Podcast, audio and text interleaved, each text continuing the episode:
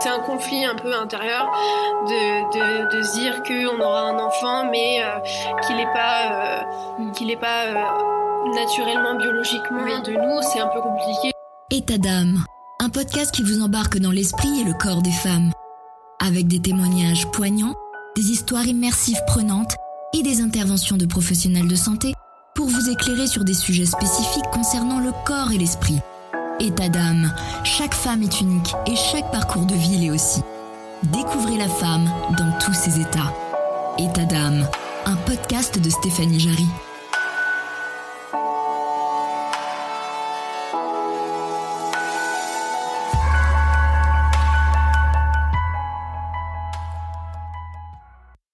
ça a été un peu un parcours plutôt lent parce que bah, je l'ai pas su avant mes 16 ans.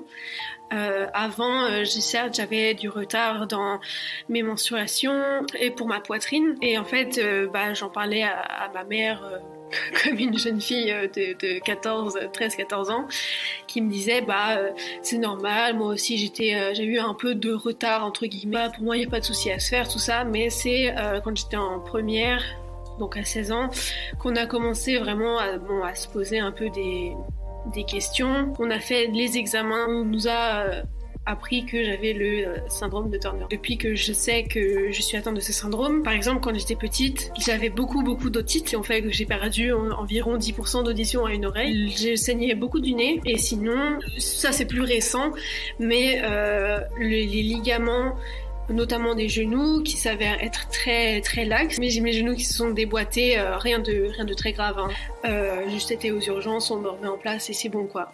aux urgences, euh, quand on il arrive le moment de remettre en place, bon ils nous font respirer un gaz euphorisant qui enlève la douleur, mais ça fait quand même pas du bien. Sinon pour le reste des symptômes, bah clairement quand j'étais plus jeune, c'était le fait que je n'ai pas de poitrine. intérieurement que je n'avais toujours pas mes, mes règles, euh, mais sinon, à part ça, voilà.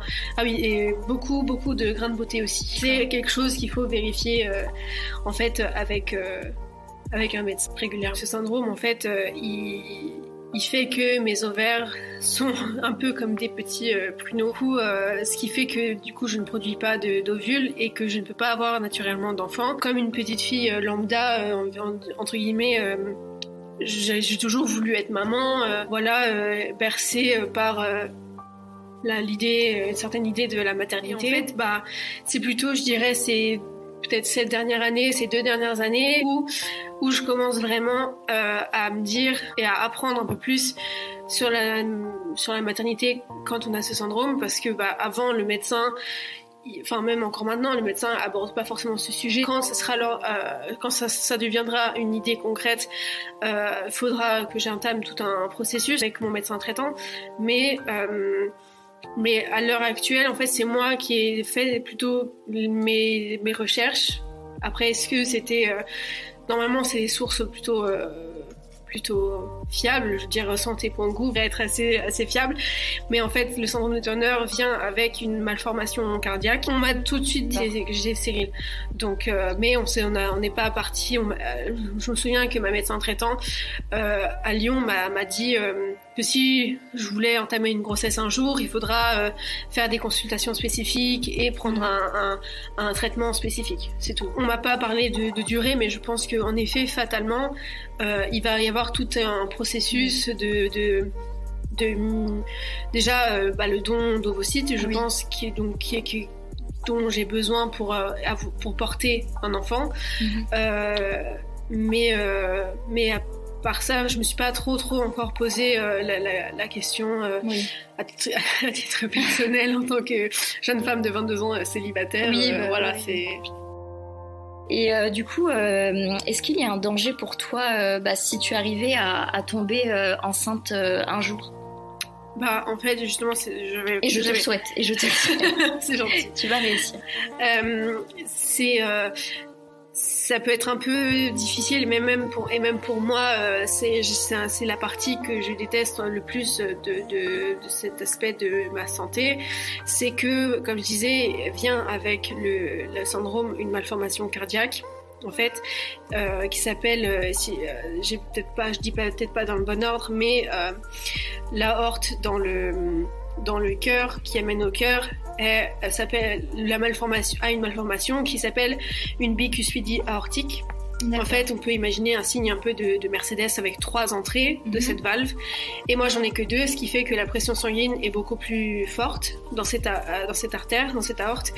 Et du coup, le sang tape à un endroit, et ce qui fait que ça se dilate. Et c'est ça qu'il faut contrôler à chaque fois que j'y vais. Et euh, apparemment, je parle avec les informations que j'ai eues mais ça peut être complètement différent en fonction des personnes, je tiens à, le préciser. Euh, ça peut, la grossesse peut, euh, du coup, le fait qu'il y ait une pression sanguine qui s'élève encore plus dans la, pendant la grossesse et le fait que moi j'ai déjà un endroit où c'est, mm. il faut surveiller, ça peut être compliqué. Euh, au niveau, au niveau cardiaque. Ça peut être dangereux du coup pour toi. voilà, donc c'est ce que je prends, je commence en tout cas gentiment à prendre en considération, même si l'idée d'une grossesse n'est pas, pas du tout à, à l'ordre du jour. Mais, mais voilà, c'est. Euh, est-ce que ma vision de maman, du coup, pour reprendre une de tes questions, a changé? Bah, elle est, Je dirais qu'elle est en train de changer. Après, j'adore les enfants et je dis pas que j'en aurai jamais. Et voilà, je pense que c'est une décision après qui reste à être prise à deux. Euh, donc, euh, donc voilà. Et tu prends des, des médicaments en traitement? Ouais, alors bah du coup depuis que je suis, j'ai été diagnostiquée donc depuis 6 ans. ça fait bizarre de me dire que ça fait déjà 6 ans. Mm. Euh, je prends euh, à titre personnel, encore une fois, ça c'est mon médecin qui m'a qui m'a prescrit ces médicaments. Peut-être que pour une autre femme qui est atteinte du syndrome, ça peut être le traitement peut être différent, euh, même s'il reste à base d'hormones. Moi, euh, je prends du climaston, donc qui est euh, de l'hormone en fait pure et dure, qui est de l'oestrogène un mélange de progestrogène ou de progestérone, mais je crois que c'est de l'œstrogène. Euh, et en plus du syndrome de Turner, ça vient avec aussi de l'hypothyroïdie. Donc euh, ça c'est que depuis euh, un peu plus d'un an, où j'ai du coup un traitement pour l'hypothyroïdie donc ça, je, suppose que ce traitement peut s'arrêter si les résultats sont bons, euh, mais, mais le, le climaçon, donc directement lié au syndrome de Turner, ça c'est toute ma vie. D'accord. Et tu as des euh, examens réguliers, par exemple, euh, tout, enfin, dans l'année Ouais, j'ai au début, je dirais peut-être les les quatre premières années, c'était tous les six mois. Ouais. Donc, donc voilà, moi je faisais mes études à Lyon et je suis suivie à l'hôpital cardiologique au début à l'hôpital mère-enfant et une fois que j'ai été majeure à l'hôpital cardiologique de Bron à Lyon. Du coup, euh, du coup voilà, c'était assez, facile au final euh, d'être d'être suivi à Lyon. Maintenant que je suis à Paris, ça, ça a bougé à une fois tous les ans. J'imagine aussi que c'est parce que mes résultats sont plutôt bons, donc il n'y a plus besoin d'un contrôle tous les six mois, même si euh, à chaque fois il, il, vérifie en fait le, euh, je dirais que le protocole en fait des rendez-vous que j'ai évolue. Euh. Bah non, en fait, ils sont toujours les mêmes, c'est-à-dire que euh, on me pèse, on prend, on prend ma taille, on fait un récap de, du dernier, de, bah, de l'année qui s'est écoulée, s'il y a eu, enfin, des soucis ou moi, qu'est-ce, comment j'ai évolué dans, dans, ma vie, et on fait un IRM du thorax parce que c'est quelque chose qu'il faut prendre en compte. Euh, le fait que je, mon corps grandisse en fait, mm. parce que techniquement, bah, c'est mon corps, c'est les, les, les, hormones que je prends tous les jours qui font office de la puberté en fait depuis 6 ans, qui a fait que ma poitrine a commencé à pousser et qui fait que mes règles se sont déclenchées et du coup que mon corps continue de grandir en tant qu'un corps de femme. Donc c'est ça qu'il faut qu'il faut regarder. Euh, j'ai rarement des, des, des, échographies, notamment en pelvienne, mais, euh, mais c'est plutôt les IRM, euh, checker la thyroïde et, euh, et tous les deux ans peut-être le cardiologue. Et en, en termes de maternité, est-ce que tu as pensé à l'adoption?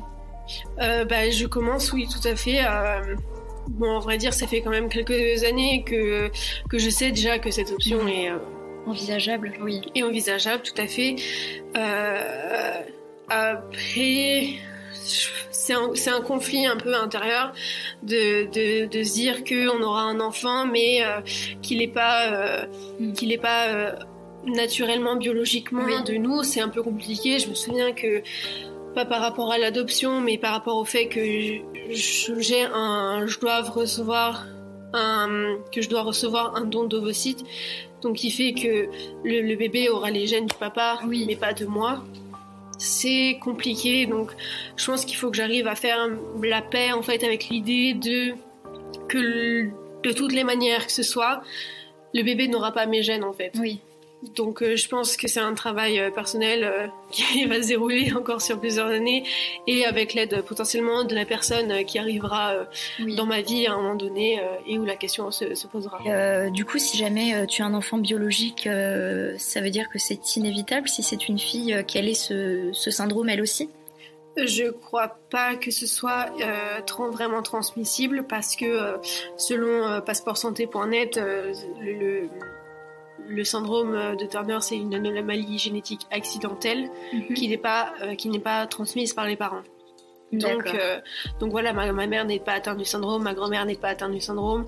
Donc, c'est tombé sur moi entre guillemets euh, on va dire euh. mm. mais je je pense pas euh, d'après ce que je comprends que je que je puisse le transmettre à, mon à ma fille si j'ai une fille merci beaucoup pour ce témoignage et d'avoir permis aux auditeurs et aux auditrices eh bien de, de, de connaître ce syndrome parce que c'est vrai qu'il est assez peu connu. Pour en savoir plus sur ce syndrome n'hésitez pas à poser des questions à votre gynécologue.